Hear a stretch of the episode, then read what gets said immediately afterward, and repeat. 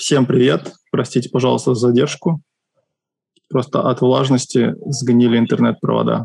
Итак, в эфире Pure Virtual Cast. У нас сегодня 15 июля 2021 года. И в гостях у нас сегодня Максим Хижинский. Макс, привет. Привет. Макс, привет. Хочешь, я даже расскажу историю? Вот что это вот решили тебя пригласить? Не, ну, во-первых, ты человек хороший и интересный, то есть это уже приятно. Спасибо. Но история чуть связана со мной. Я тут э, решил пойти попреподавать немножко, в том числе по C++.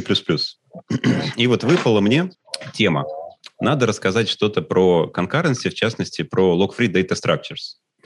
Ну, я ответственно книжки, там, Уильямса поднял, начал читать стандарт, ну, не стандарт, хотя бы это спецификацию, а, готовить примеры, полез на YouTube. И вот что-то, чем дольше я погружался, тем больше я понимал, что я, короче, ничего, нифига в этом не понимаю. Ты правильно. Вот. В итоге, да, я так вот дошел до какого-то уровня, как я понимал, и вот только это я и рассказывал людям. А когда вот нужно было глубже, я говорил, ну вот, вот кажется, вот эти ключевые слова есть, Mm-hmm. Вот. Э, но я там уже не секу. Нужно вообще пойти поговорить со знающим человеком. Я вот подумал, хм, а я там как раз рекламировал твою библиотеку, вот, говорит, нужно просто вот пригласить Максима и его расспросить про все то, что я, например, так и не понял, посмотрев там видео на YouTube, почитав немножко Уильямса, и так, слегка, может быть, глянув на какие-то вещи. Почему? Потому что я вспомнил, что ты вот приходишь на конференции, рассказываешь как раз про log-free, про конкурентные структуры данных, как все это тяжело. Причем после твоих докладов мне все меньше и меньше хочется когда-нибудь писать этот код самостоятельно. И у тебя еще отличная серия статей была на Хабре, где как раз ты вот все вот это рассказывал, такую историю сотворения твоей библиотеки libcds. Можешь вообще вот рассказать, откуда вот эта идея появилась, что надо собрать всю либу и выложить это в open source? Ну, история появилась тоже случайно. Вообще вот это возникновение этой libcds э, спонтанно. Где-то в далеком шестом или седьмом году меня случайно один из коллег спросил, а ты что, не знаешь про log-free очередь? А у нас тогда были проблемы как раз с, ну, как всегда, как всегда, с мультипоточным кодом и со структурами данных. Ну, вот я вот этот log-free очередь вообще никогда не слышал. Как пришел домой, начал искать, вот, э, спросил у Гугла, Google мне выдал там, ну, на то время не так много статей по этому поводу было, научных, именно вот research. Вот. Э, я увидел этот код, думаю, господи. Сначала, вот я думаю, ну тут явно ошибка, значит, должно быть не так написано, а вот так. На следующий день я, значит, исправил ошибку, запустил все это, оно у меня сразу упало. Вот. я задумался, а в чем дело-то? Я, ну, явно в статье ошибка. Тут эти строки нужно просто поменять местами. Ну, вот. И, в общем, сколько я там не, не пробовал, ну, вот оно падало. Ну, вот и меня это заинтересовало. То есть я понял, что ошибка-то не в статье, а у меня. То есть я совершенно не понимаю. Там вроде написано нормальным, э, ну, на псевдо-си код, да, но вот э, совершенно простой, Э, но при этом, вот что он делает, я не понимаю, почему так. Ну, вот, ну начал рыть эту тему. Еще C++11 не было. Еще вот э, э атомики C++11, они так еще даже из обсуждения не, не вышли в то время, насколько я понимаю. То есть я понял, что там все нужно делать самому. Начиная от реализации атомиков и кончая... Потом, значит, я понял, что в такие структуры нужно включать вот схемы безопасного управления памятью. Познакомился тогда сначала в печатном виде, что такое оба, проблема, потом я огребал просто немерено. Но.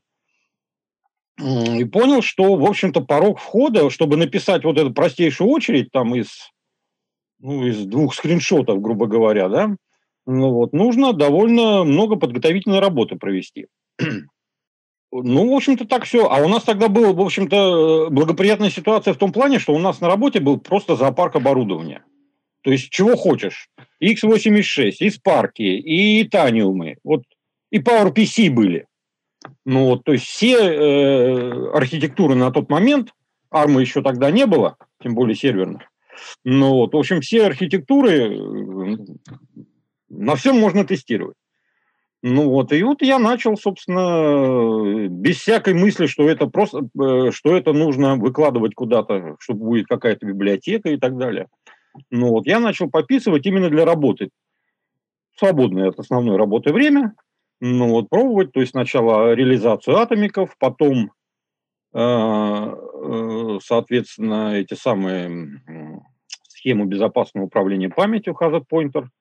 Ну, вот, она зашла на удивление легко, то есть то, что пишет вот Майджит Майкл, ну, вот его, так сказать, научные статьи, они настолько хорошо написаны.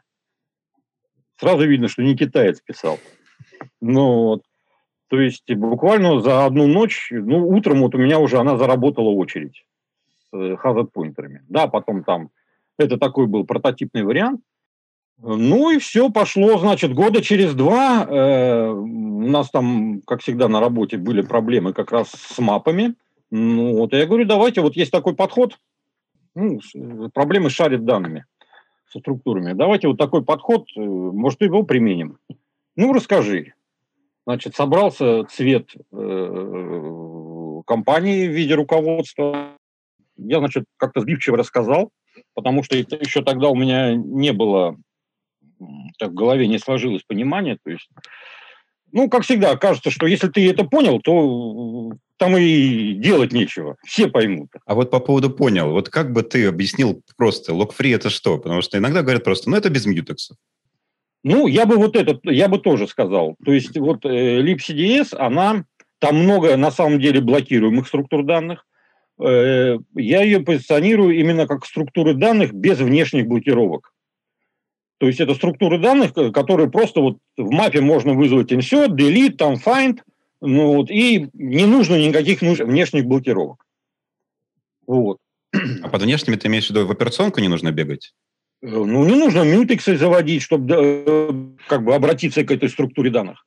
Ну, вот, ну там э, таких прямых э, блокируемых структур нету, то есть там есть fine grain, так называемый, локинг, когда у нас эта блокировка распределена по структурам данных, там, по каким-то бакетам и так далее. Ну, то есть вот такие вот вещи. А вот э, сразу просто для тех, кто в теме, они спрашивают, ну подождите, вот если вы возьмете, наверное, почти любую реализацию Mutex из любой стандартной библиотеки, там же как? Там сначала мы крутимся на атомиках, вот там, скорее всего, спинлог будет. И только потом мы идем, там, в зависимости от операционки, там, во фьютексы, в семафоры, вот куда. Ну, ну, и что? Тогда говорят, ну, ведь, получается, если есть у нас мьютекс, это же не означает, что мы вот сразу тоже с блокировками делаем. У нас же там есть атомики. Ну, это... Ну, конечно, есть атомик. Ну, и, и что? Просто сказать, проблема на с мьютексах мы тоже лог-фри можем сделать. Про- проблема с мьютексами, с внешними мьютексами, ну, она известная. То есть и они почему-то, э, количество их все более увеличивается в программе, а они начинают взаимно, взаимно блокироваться, то есть изменение порядка, и все, все встает раком. Да? Когда вот даже если мютекс спрятан внутрь э, какой-то структуры данных, э, и ты его не видишь, э, и он там один, ну или не один, но, во всяком случае, так сделано так, чтобы как бы ты не вызывал, там блокировки не будет такой вот э, э, кондовый. Ну, вот, э, ну, это намного проще становится работать с программой. Угу. Именно с этой структурой данных. Так вот, значит, историю. Я, значит, все это рассказал, начальство послушало и потом сказала, ты знаешь, конечно, здорово, но это так сложно, что мы это применять не будем. Хотя результаты, почему я как бы начал, э, ну, осмелился об этом сказать, ну, какую-то презентацию сделать, результаты были э, от э, нулевых до, в общем, там разы прирост производительности в некоторых кейсах. Ну, думаю, ладно, что. В общем-то, поработав вот два, два года, покопавшись в этой теме, я, в общем-то, понял, что э, начальство это было право то время. Ну, вот что это действительно тема, которая... Во-первых, ее нужно хорошо знать. То есть просто так, если ты просто так вокнешь э, к себе там э, в программу Log3Map, э, скорее всего, ты ничего не получишь. В худшем случае ты получишь проигрыш по производительности. Потому что даже если ты посмотришь на исходный код там вот очереди обычной или списка обычного и, и лог-фри списка, ну, это просто там в разы больше кода, а он же выполняется. Ну вот. То есть это вещь такая для очень специфических задач. Нужно найти э, то применение, где она может выстрелить. Ну вот. И потом большой порог входа. То есть ты должен, в общем-то, понимать, что, оно за, что там стоит. То есть я так понимаю, что вот, так скажет, ты сейчас вот на данный момент можешь сходу написать лог-фри список без ошибок? Нет. Ну, я его, просто... я его уже написал, вот, я, и до сих пор я не знаю, он с ошибками или без. Ну, при этом обычный список ты, наверное, можешь написать без ошибок. У меня вот реально получалось. Ну, наверное, да, наверное, получится. Это намного проще, да. Да, то есть такая Смотря какой набор шутка. операций, да? Ну, а какой там? А что ты только хочешь включить в список? Такая шутка на а собеседовании. Напишите односвязанный список. Да, пожалуйста. А теперь сделайте его лог-фри. И, короче, все. Собеседование да, закончено. Да, да, да, да. Встал и ушел, да, или что? Собеседование закончено. До свидания. Я себя уважаю. Да. Да, ну да. Слушай, ну интересно. То есть ты хочешь сказать, что лог-фри в целом даже чтобы использовать, нужно понимать внутреннюю структуру. Да. Ну, первое, значит, вот смотри, если мы будем пуристами и говорить вот чистый лог-фри, вот так вот, лог-фри, значит, каждый new у нас в программе – это уже не лог-фри. Все, у нас в new блокировка, зашибка, да? Угу. Соответственно, ты должен понимать, как у тебя распределяются данные. А многие, многие данные требуют э, аллокаторов для внутренних структур. Не, то, не те типы, которые ты как бы грузишь в мапу, там, в очередь, а нужны какие-то дополнительные структуры. Ну вот, если ты туда подставишь обычный э, вот, э, оператор new, то есть обычный локатор, все, у тебя уже структура не будет лог-фри. Ну, если вот так вот. Понятно. Да? Ну, допустим, с аллокатором можно еще справиться. То есть для этого не обязательно знать да? лог-фри. Нет? Хм, я не знаю. Я, я честно говоря, не, не, не просто знаю. чтобы написать аллокатор, там тоже потребуется структуры данных для его да. работы, и надо писать да, типа да. лог-фри. Да. Тоже лог-фри. Да. А я, кстати, не знаю в каких-то аллокаторах. Там наверняка есть какое-то быстрое что-то без блокирования, но, скорее всего, дальше все снова на блокирование. Чистое без блокирования, я думаю, нету. Сабаллокаторы могут быть из какого-то предопределенного пула, да, ты его выделяешь, а потом оттуда выделяешь. Mm-hmm. Да, это может быть. А вот такой вот чистый, который в конце концов э, идет в операционную систему и как бы э, оттуда берет блоки памяти, ну, ну, это он по Я про первый, про... У того же вот э, Майкла, это фамилия, э, который разработал Hazard Pointer и так далее, у него есть статья вот log-free аллокатор. Но он на fastpass, он log-free, да. Вот. Но все равно он когда-то обращается к памяти для к операционке для, для выделения там больших блоков, а потом там собалансирует. Угу. Теории, кстати, часто начинают говорить о том, что есть целых три класса гарантий, да, там abstraction, lock и wait free. А ты, Макс, вообще на практике видел какую-то разницу принципиально между этим, или это просто уже какая-то наукоемкая, э, наукообразная вещь? Ну, конечно, это научные понятия, скажем так, они важны при написании, ну, при, при классификации алгоритмов. Ну, вот, э, abstraction, ну, это у тебя все хорошо, когда никто не мешает. Ну, вот, грубо говоря, да. Ну, да, это можно написать. То есть, я бы не сказал довольно просто, но эти алгоритмы намного проще, чем вот log-free. Дальше идет log-free. То есть, когда у тебя вот, несмотря на то, что у тебя все много потоков обращается к твоей структуре данных, хоть один поток выиграет, то есть выйдет из, ну, продолжит свою работу. Ну вот. Но здесь никакой гарантии для остальных потоков нет. Хотя она как бы предполагается. Ну вот. Но, а wait free – это когда у тебя все потоки за конечное число шагов как бы выполнят твою операцию. Это самые сложные и самые тупые алгоритмы. В смысле тупые по времени. Вот wait free. Э, более того, есть э, работа, которая посвящена технике любой log-free алгоритм преобразовать в wait free. И на самом деле там мысль-то очень простая. То есть э, алгоритмы, они, как правило, характеризуются тем, что прежде чем, вот, например, у тебя э, в очереди операция там добавить элемент, в список добавить элемент, прежде, прежде чем ты этот элемент добавляешь, ты анонсируешь свою операцию. Я добавляю элемент вот с такими-то данными. Ну, вот. И все другие потоки, которые увидят твой анонс, они могут за тебя сделать эту работу. Ну, вот, и ты это увидишь, что, о, за меня уже все сделали, замечательно. Ну вот, и вот такая вот техника... Э, Крутой менеджерский превращает... подход вообще. А? Крутой менеджерский подход. Да, так хелпинг, да. Э, эта техника вот превращает любой лог-фри алгоритм в wait-free. Но там проблема в том, что все вот эти вот э, анонсы твоих операций ты должен где-то размещать. Ну вот, и есть, есть библиотека Terwell, где полностью это реализовано, но там все анонсы, э, это new. То есть ты делаешь new, как бы внутренней структуры, и потом вот анонсы этого, и потом все, все замечательно. Ну вот, то есть это вот ее недостаток в практическом плане, я так считаю. Ну, потому что New, оно на самом деле в критических приложениях очень может тормозить. Очень. А вот возвращаясь к теме собеседования, у меня такой юмористический вопрос родился. Ну, допустим, так, напиши очередь, написал. Напиши лог-фри очередь. Ну, все, написал. Следующий вопрос прям напрашивается. Напиши двусвязный список лог-фри. Здесь э, я правильно понимаю, услышал, что есть прям какой-то принципиальный вот стопер? Что, а... по крайней мере, я помню доклад Саттера 2014 года, где вот он просто упоминал, что на тот момент он не знал реализации. Ну, это Саттер не знал. На самом деле это Вообще уже э, давным-давно. Там э, просто фишка в том, что для реализации двусвязного э, списка нужен э, double CAS, double compare swap. Вот это атомарная операция. Compare exchange. Или как она там? CAS. Ну, как она в стандарте? Compare swap. Atomic э, Compare exchange. А, ты а, имеешь в виду прямо да. в API как ну, звучит? Вот. Compare exchange, да? Compare ну, exchange strong или compare exchange weak? Да, ну, у тебя я, своя реализация, говоря, ты имеешь право свою API использовать. Вот.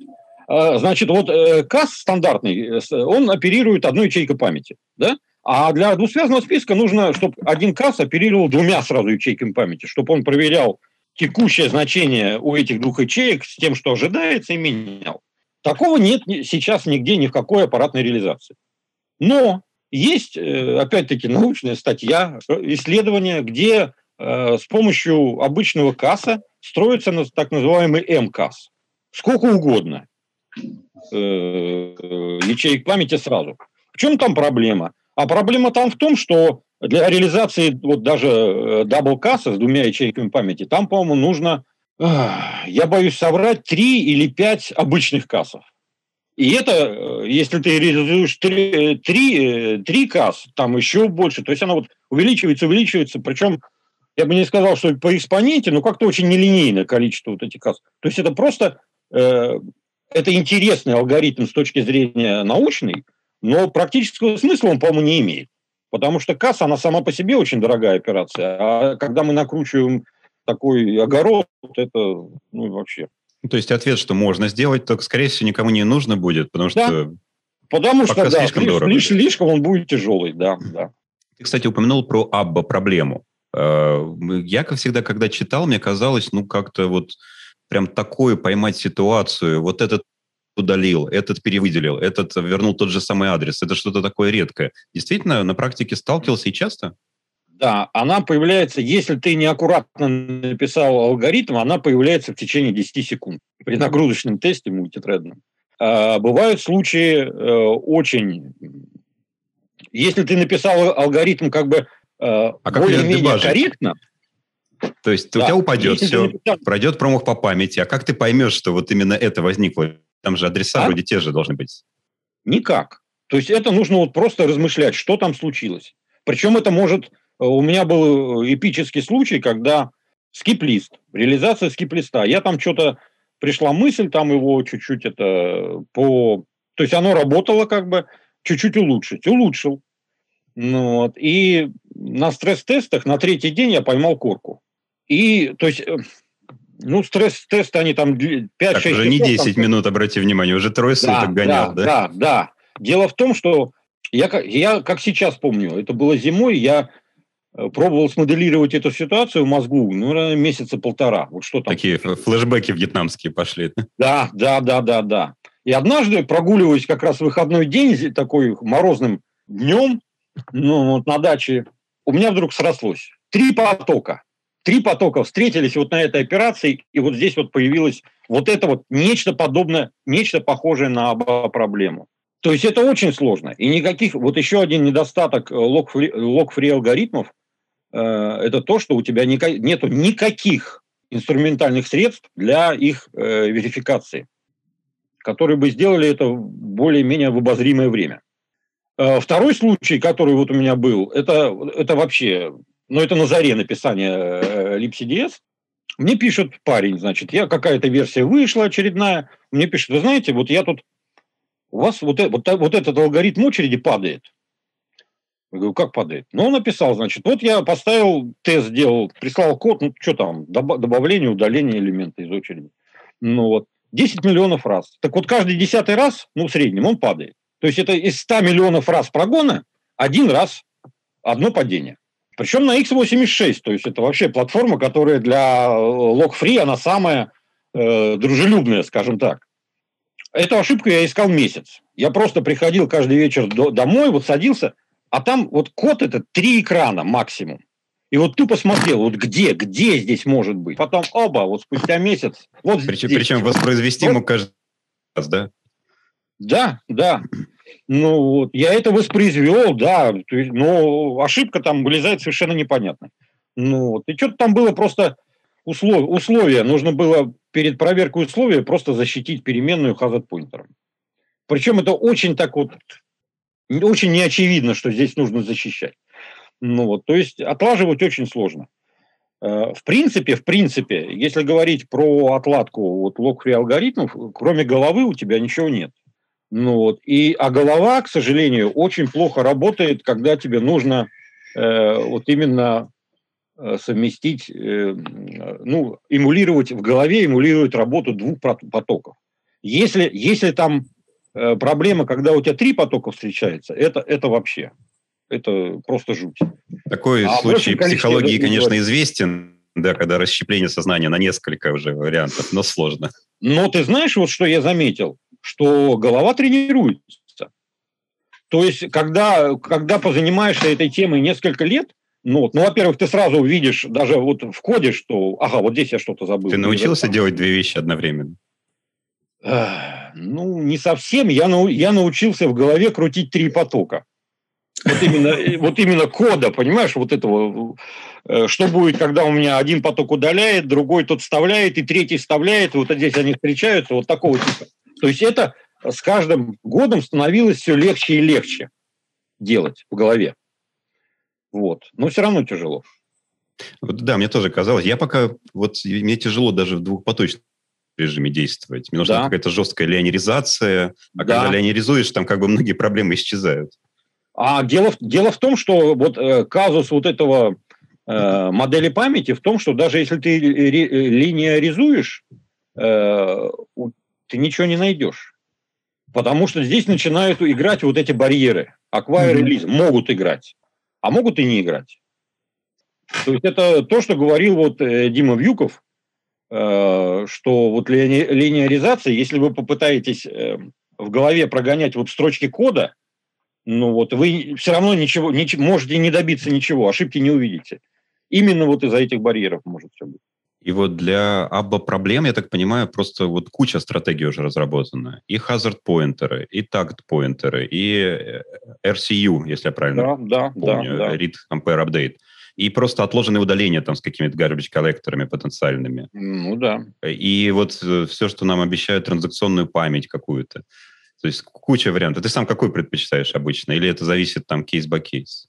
Ну, мне больше всего нравится по простоте это этот самый hazard pointer. Ну, вот таргет pointer, он требует как бы касса двойной длины, это не везде есть. Вот. RCU, э, RCU вообще стратегия, которая основана на блокировках на самом деле. То есть там внутри-то блокировки есть. Это, это не к тому, что это будем тыкать пальцем, ай-яй-яй, так нельзя. Можно, и она работает хорошо. Ну, вот. ну просто по... Мне просто по замыслу больше нравится Hazard Вот именно по красоте идей, скажем так. Потому что РЦУ, она, в общем, такая техническая во многом. Э, алгоритм такой конд, кондовый, линуксовый, скажем так, понимаешь? Ну, вот. То есть, это из там... ядра ведь, да, что-то прям?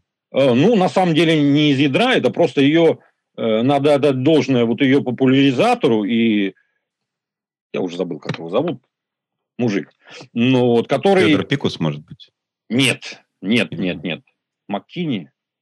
Не помню. Вот черт, забыл. Ну ладно, неважно. Он этим всю жизнь занимается, всю свою сознательную жизнь. И он потихоньку проталкивает вот это... Ну, он ядром Linux занимается. Ну вот, и он потихоньку вот это проталкивает ядро Linux. Ну, а когда это э, дает свои ощутимые плоды, то это, конечно, сразу завоевывает все больше и большее число сторонников, и там все больше и больше э, вот это вот РСУ оно распространяется в ядре. Оно, собственно, и была придумана именно как ядерная технология. Вот именно для работы в ядре операционной системы. Когда у тебя нет э, тебя нет преемства РЦУ, когда у тебя есть э, вот преемшн потока, то тебя могут в любой момент снять. Э, это очень плохо. Ну вот, и только потом из РЦУ был сделан, ну, изобретен алгоритм user space РЦУ для того, чтобы его применять не только в ядре, но и в юзер-приложениях, в юзерных потоках. А вот говорят, говорят, что когда все-таки дотащат нормальные а, Atomic Shared поинтеры, не только до стандарта, но и до реализации, и сделают их как-нибудь максимально лог-фри, то все, нам наступит счастье. Если я правильно понял фишку, то у нас традиционно в Shared PTR проблема с двумя блоками, и контрольный блок вроде всегда нормально.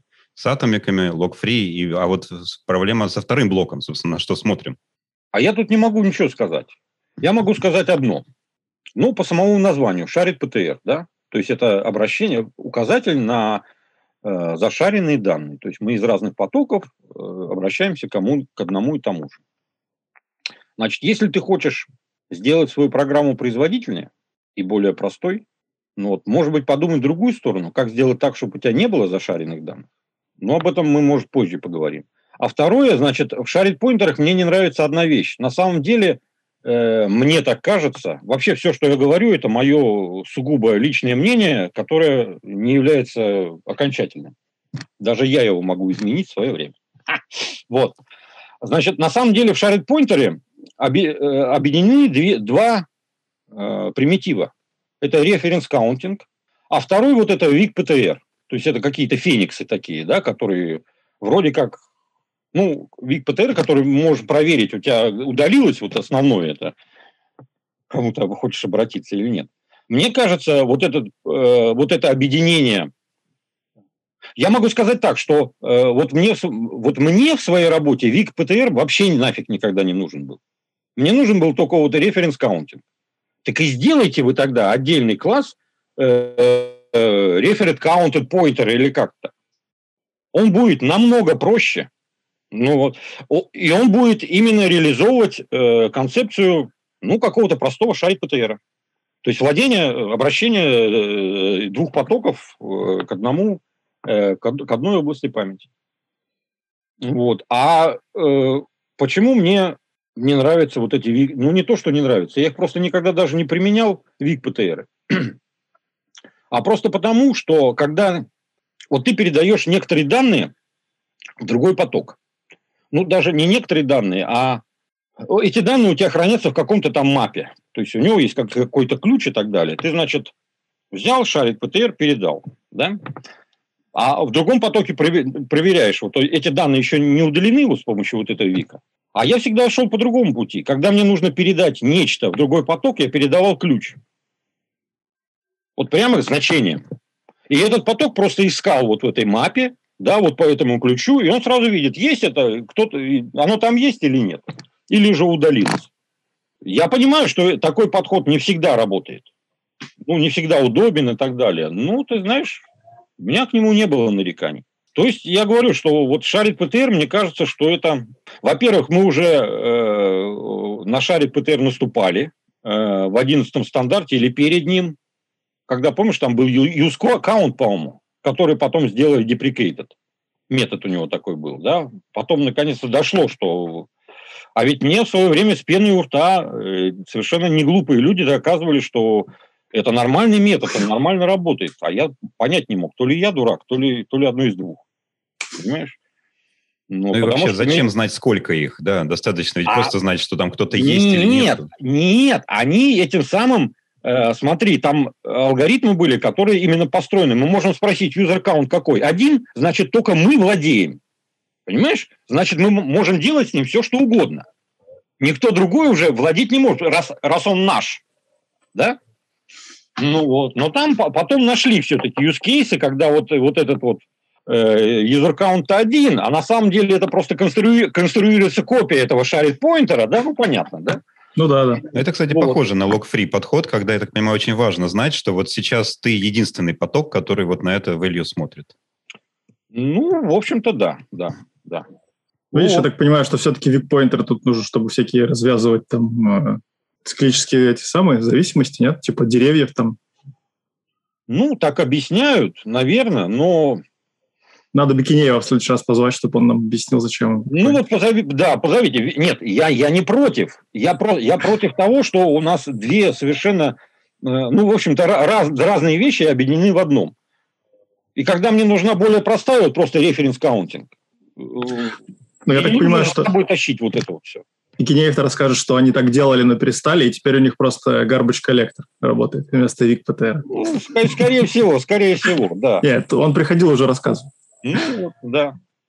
А ты знаешь, вообще, очень многие, которые сталкиваются вот с shared pointer ами, с lock-free, потом уходят э, вот в тему garbage collector ов, э, организация кэш-памяти, вот именно железная. Да? Вот этот путь я по... Вот тот, тот же Майкл, он пошел именно этим путем. Он в свое время там э, кучу вот простых, интересных лог-фри алгоритмов придумал, а потом ушел именно в область проектирование там кэш-памяти, вот, это, вот эти вот барьеры именно железные, это, в общем, для меня это непосильная задача. Да, я вот для себя новое узнал. То есть я помнил всегда, что вот все барьеры и acquire release, они нужны. Почему? Потому что, во-первых, компилятор молодец и может делать реордеринг, когда, в принципе, uh-huh. никто не видит. Во-вторых, процессор молодец и может делать реордеринг, который не видит. А я вот еще не знал, что, оказывается, кэш-записи имеют право делать реордеринг, потому что у них есть отдельные свои буферы записи. Да, да. То есть Вообще, на, всех уровнях, короче, подлянка может быть, что все пойдет не в том порядке, в котором у тебя код написан. На самом деле, да. И на самом деле, вот э, с этой, когда начинают вот размышлять об вот этим... Я вообще, честно говоря, очень не люблю говорить о э, акваре, релизе, вот всей, всей этой семантике, просто потому, что я ее тоже до конца не понимаю. Я не понимаю, что происходит на уровне процессора. Мне сразу начинает объяснять, вот кэши, там первый, второй, я говорю, вот у меня хороший аргумент есть. Подождите, все современные процессоры имеют когерентные кэши. Когерентные. Что вы мне тут про кэши рассказываете? Они по определению, вот то, что вы говорите, там быть не может, раз они когерентные. А в чем же тогда дело? Зачем вот эти барьеры?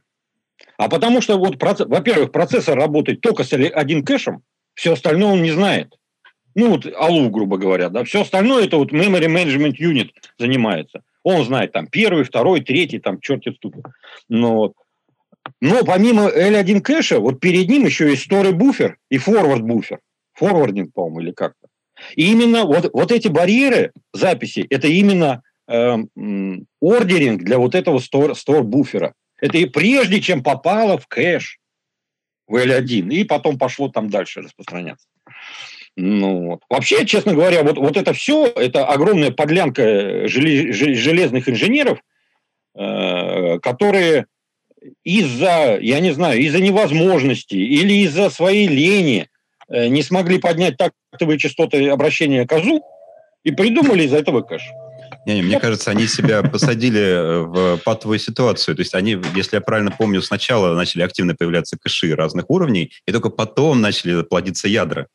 Если бы да. они пошли обратной дорогой, да, сначала бы начали плодиться ядра, я думаю, они бы сразу подумали, что надо кэши проектировать как-то поаккуратнее. Надо их вообще убирать. Надо, надо именно интерфейс с памятью как-то, я не знаю, фотоника или что-то. Но нужно поднимать так, тактовые частоты вот обращения к памяти.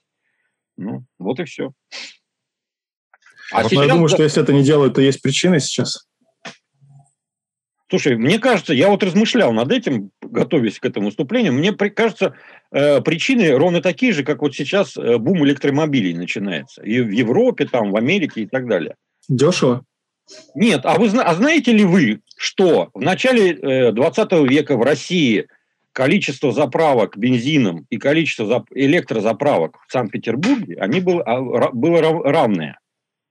В Санкт-Петербурге ну, да. было, было электро электромобилей столько же, сколько э, этих автомобилей с бензиновым двигателем. Это сто лет назад. А, в начале 20 века, я сейчас думал, в начале 21-го. Да, в начале 20, в начале 20 это века. я слышал историю. Ну, вот. Поэтому, э, а сейчас вдруг, э, вдруг, то есть это вот электромобили это давнишняя история. Yeah. Точно так же, по-моему, первый кэш, который мне известен, появился, ну, первый кэш в десктопных компьютерах для массового использования, да, процессорах появился в x86, да? 486 в смысле. Вот. Вот там они... Причем он появился из-за того, что процессор, процессор грелся, вот насколько я помню. Я настолько, настолько стар, что даже читал эти новости. Real time. Ну вот. И вот там появился кэш. В то время о фотонике уже тоже много говорили. Ну, то есть какие-то были уже там исследования, во всяком случае, какие-то наработки. Но ВОЗ и ныне там. Я не знаю, как поднимать, но поднимать надо. Мне кажется, что тут очень много причин, то есть нам так легко рассуждать. Но вот про электромобили я хочу сказать, что сейчас бум, потому что электричество значительно дешевле нефти.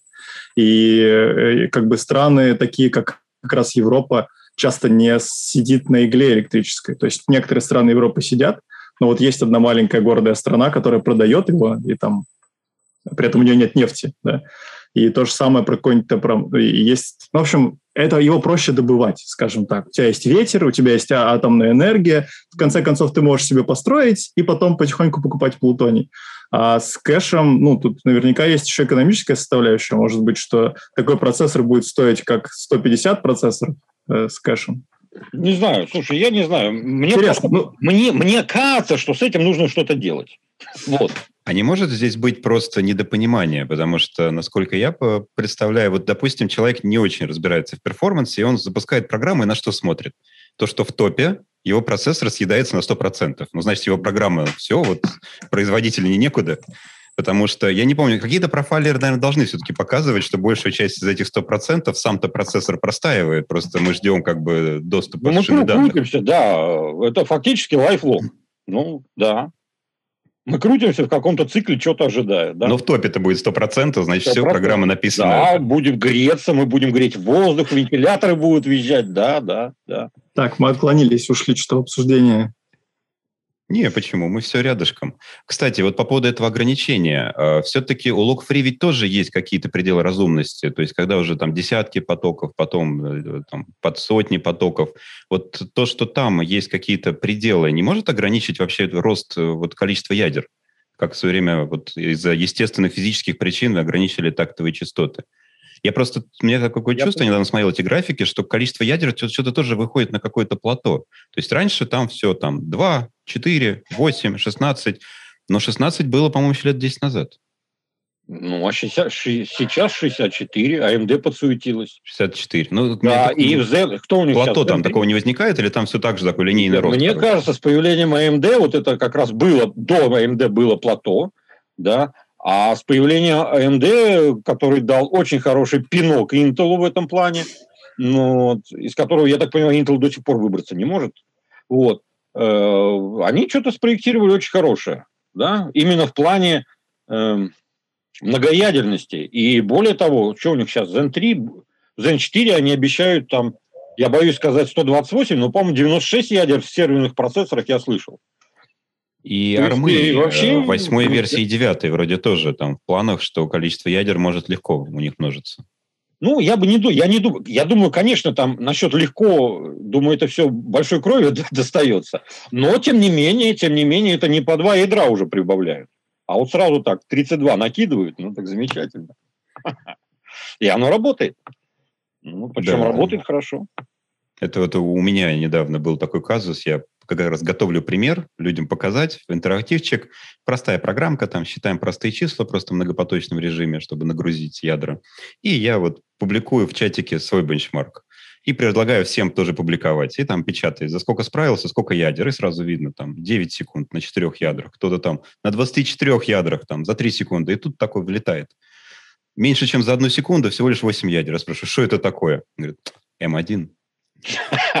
Я, кстати, это для меня была лучшая реклама новых процессоров от Apple. Я после этого подумал, надо пойти, может, прикупить.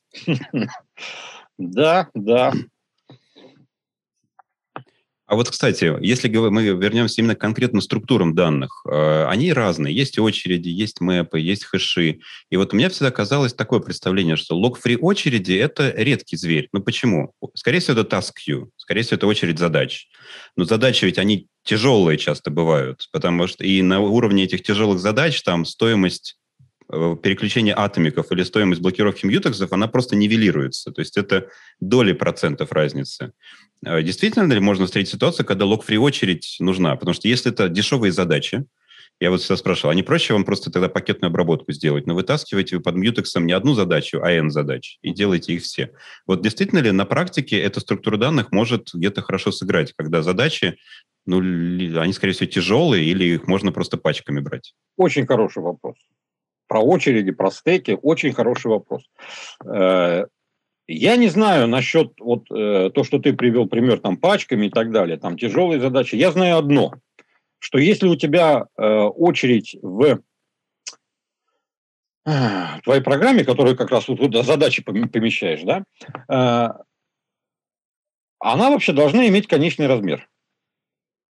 Потому что вот все интересные алгоритмы лог-фри очередей, они как бы бесконечного, ну, грубо говоря, спис, на списках основаны, да, и там всякие модификации. Ну, вот. Но на самом деле самые простые и самые быстрые реализации это э, на ринг э, буфере. То есть этот, э, как он называется? Ну, ринг. Кольцевой буфер так и называется. Да, кольцевой буфер. точно, кольцевой буфер. Я уже забыл, как это по-русски. Да. Ну вот, э, они простые просто по и их просто написать, и по количеству кода и так далее. И они быстрые. Так вот, я пришел к выводу, что для такого, для очереди в основном применяются для э, вот внутри меж потокового взаимодействия. Да? Послал там задание и так далее. Для таких задач вот как раз нужен э, очередь ограниченного размера. Просто потому, что э, тебе, если тебе нужно поместить э, в, каком, дать какому-то потоку выполнять миллион задач тяжелых, то это он явно не справится за разумное время. Это значит, что э, не поток виноват, а ты, как программист. Это у тебя какая-то не та внутренняя архитектура просто, понимаешь? И тебе либо нужна какая-то персистентная очередь там, с базой данных и далее, чтобы хранить как бы задания, которые нужно выполнить. Ну, тогда, пожалуйста, база данных все, лог-фри не нужен. Но либо думать на том, что у тебя что-то не так с программой, что у тебя все валится в один поток, который не справляется. Вот. То есть самое, по мне, самое лучшее применение для log-free структур – это как раз поиск, это вот мапы, хэши, сеты и так далее. Это прям был мой следующий вопрос, но мне кажется, тема настолько обширна, что мы сейчас за час точно все не расскажем. Но ну, мне, кстати, очень не... интересно пообсуждать будет именно мапа и хэши, хэши. Поэтому, Макс, если ты не против, мы бы тебя ангажировали на следующий раз. Ну, можно. А почему нет? Я Договорились. Вот, я имею что сказать по этому вот, поводу. Вот, вот я чувствую, да, что ты имеешь что сказать по этому поводу. Да. Два ринга, два энда, а посередине гвоздик. Да-да-да. У нас есть несколько вопросов из чата, тут в процессе поднакопилось. Но ты уже про некоторые ответил, но я на всякий случай спрошу, чтобы, может быть, будет что-то другое. Э, тулинга спрашивают, есть ли тулинг, как отлаживать, профилировать лог-фри алгоритмы? Нет. Только голова? Только голова. Значит, а если ее нет? Я могу сказать так, значит, э, есть э, вот э, тред санитайзер, да, вроде он вот гугловый, как раз вот творение Дмитрия Юкова. Ну вот, вроде, вроде как он на это и рассчитан, но он не полностью моделирует модель памяти C++. Ну вот, он хорош для, для поимки Господи, как это называется? От волнения я все забыл. Э, рейсы, condition, да. conditions? Да, да, да. В общем, одновременно, одновременного э, доступа к одной ячейке памяти, да, одно, одной и той же ячейки памяти. Вот это он ловит просто на ура. Ну, одна, одно из этих э, обращений – это запись. Ну вот. А что касается вот, э, модели памяти C++, э, там чуть-чуть, э, это сам Дмитрий, он не отрицает, в общем-то, трудно сделать. Вот. Есть его же э, инструмент Relecy, ну вот, который, э, в общем-то, всем позволяет... В общем, он переводит... Ведь когда мы, мы хотим отладить лог-фри структуру данных, нам нужно, чтобы вот эти вот наши атомики, самые критичные участки да, кода, они повстречались во всех возможных сочетаниях. Только так можно, можно понять, вот барьеры, которые выставили мы, это прав, они правильные или нет. Ну вот, то есть фактически это перебор всех возможных вариантов. Э, э, как это можно сделать? Вот Relecy, она вместо потоков э, создает файберы. Да? И она, она однопоточно пытается совместить вот эти файберы именно на критических участках. Но чем она плоха, с моей точки нет, не плоха, э, не очень удобно, это то, что она требует некоторой, э, вот прямо ну, э, кодирование в твоем коде. То есть она требует построения mm-hmm. модели. Если бы я писал э, вот э, libcds прямо э, зная, что такое Release и как ее использовать, я бы, конечно, э, стал бы ее использовать. Но когда у меня уже было там какое-то количество кода и перелопачивать его снова ради того, чтобы там э, все это работало на Release, мне просто было ну, лом, грубо говоря. Ну вот, но Значит, есть, э, в чем там сложность? На самом деле есть строгая математическая модель э, C++ Memory Model э, с, дока с доказывалкой. То есть э, есть инструмент CPP, нет, не CPP-чек. Не помню, как называется. Он в открытом доступе, пожалуйста, берите его. Там сложность кубическая. То есть... Не досчитает. Могу... А? Не досчитает. Как да, проблема останова. Значит, Остановится он когда-нибудь или нет в своей вот, проверке? В том-то и дело, в том-то и дело. Причем э, это вот именно то, что следует э, из э, C++ э, Memory Model. Вот чтобы проверить все вот эти вот отношения, которые... Мало того, что там на псевдоязыке ты должен написать, псевдоси там код, ну вот, вот с этими, с acquire, release и так далее. Он проверяет все досконально. Там можно включить. То есть хочу проверить вот такие отношения, такие, которые вот очень редко там учитываются. Ну, вот. Но кубическая сложность. Ну и все. Этим все сказано. То есть он даже, э, я думаю, он даже этот самый лог-фри, вот односвязанный список э, с хазет-поинтерами, все, это лапки вверх, какой-то супер работает. Вот. Так ты еще и модель должен написать на недоязыке. Вот, то есть фактически у тебя остается только один инструмент, это твой мозг, если он у тебя есть, вот, и его тренировка на это. И это очень... То есть фактически никакой... Вот, вот ты написал лог-фри алгоритм, он может проработать там 20 дней не переставая, не, не, не падая, а ты его поставишь в продакшн, и он через неделю упадет вот именно из, из-за него. Потому что там на продакшене какой-нибудь ARM сервер, там супер-пупер накрученный новый, да, ну вот, и вот так вот сложилась жизнь, что там пфф, барьеры ты расставил неправильно, понимаешь? И... Вот как раз спрашивают один из последних вопросов, не будет ли лог-фри на армии как раз лучше работать из-за того, что там нет касса, и он эмулируется? А что значит э, нет касса? Если ну, вы... А... Да, ну там... А? Что, ло, ло, там load store, правильно? Ну, load link и store conditional. Да, э, да. Но дело в, том, дело в том, что это на уровне этих самых Э, ассемблерного кода, а на уровне стандарта C++ у тебя все равно только кассы есть. Потому что э, вот с помощью load link и store condition очень легко сделать касс, но с помощью касса очень трудно сделать load link и store conditional. Хорошо, а там э, Николай утверждает, что на армии оба проблемы не может быть из-за да. этого. Я не, не очень, я не догоняю пока. Ну, я, я тоже. Я, я, я бы боялся это утверждать. Оба проблемы есть всегда. Okay. Хотя, хотя нет, стоп, стоп, стоп. Я вспоминаю свои бывшие, да, выступления. Ведь load link store condition как раз и был придуман для решения обо проблемы. То есть в этом, в этом плане он прав, да, да. Но писать нужно тогда не на стандарте C++. Ну, в смысле, нужно какие-то интрисики или что? Ну, да, Load Link и Store Condition, конечно, тебе дает, э, нам, фактически это какая-то секция критическая получается. То есть Load Link – твой код Store Conditional. Да? Ну, вот, это не CAS. Это вот именно вот как операторные скобки. Э, она, она вообще дает простор для некоторых интересных алгоритмов, когда ты в этих операторных скобках можешь написать что-то полезное. Не только сделать вот касс, но что-то вот именно для твоего э, алгоритма, для твоей даты, данной структуры. Но, к сожалению, она вот э, с точки зрения C++ она не, не стандартизована и никогда не будет, наверное. Пока x86 не сделает так, так же. Ну, ну PowerPC, по-моему, там тоже load linked conditional, да. Главный вопрос, как понять, что в программе нужен log-free? А никак. Честно говоря, честно говоря, ну, это, наверное, если вы меня позовете в следующий раз, можно об этом поговорить. Э, я не знаю, как понять, э, только профилированием, если у вас что-то спотыкается на, именно на обращение к шарит данным, значит, первым делом, что бы я сделал, это вот подумать, а эти данные действительно должны быть зашарены. Как их сделать нешаренными? И это причем намного интереснее и намного сложнее, чем сделать look-free алгоритм. Потому что здесь нужно менять всю архитектуру программы. Или просто копировать. Что копировать? Все данные.